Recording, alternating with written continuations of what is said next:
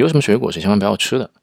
那作者在这里的话，其实是没有列举出具体哪一种水果，它更多的话是指一些反季的水果。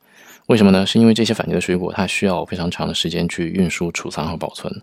那么为了应对这些需求呢，他们是提前被催熟，或者说是完全没有经过成熟这个过程就提前被摘下来了。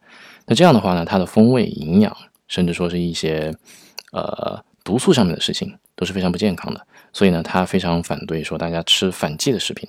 相反呢，他反而是提倡转基因食品会多一些，因为他认为这种的话是特地经过了人工科学的改造，会觉得比较安全。当然，这一点的话呢，个人还是不予置评。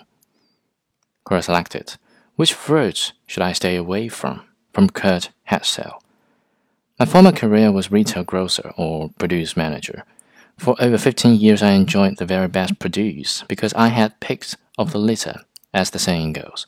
I still, to this day, am very picky about produce. Fruits are mostly seasonal apples, pears, and citrus fall, winter, berries and grapes, spring, and soft fruit, melons, summer. Transportation and processing of fresh food has improved, and we are able to import more fruits from South America and beyond.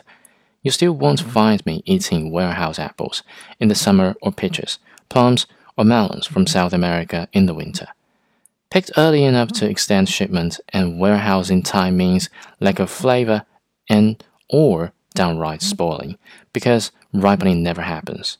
Hybrids, crossbred, and genetically modified strains of fruits and vegetables can be the exception to this in that they taste good, or better until eaten, and can be grown in regions not native to their natural cousins. A couple of examples that I enjoyed are Fuji apples and hothouse tomatoes harvested and sold still on the vine. When shopping, inspect, examine, observe, ask for a sample, read the stickers and boxes, look, taste, and smell. The nose knows. No matter what fruits you reach for, make sure to rinse thoroughly, and it will be much better for you than Mickey Donuts and processed foods. Hope this helps.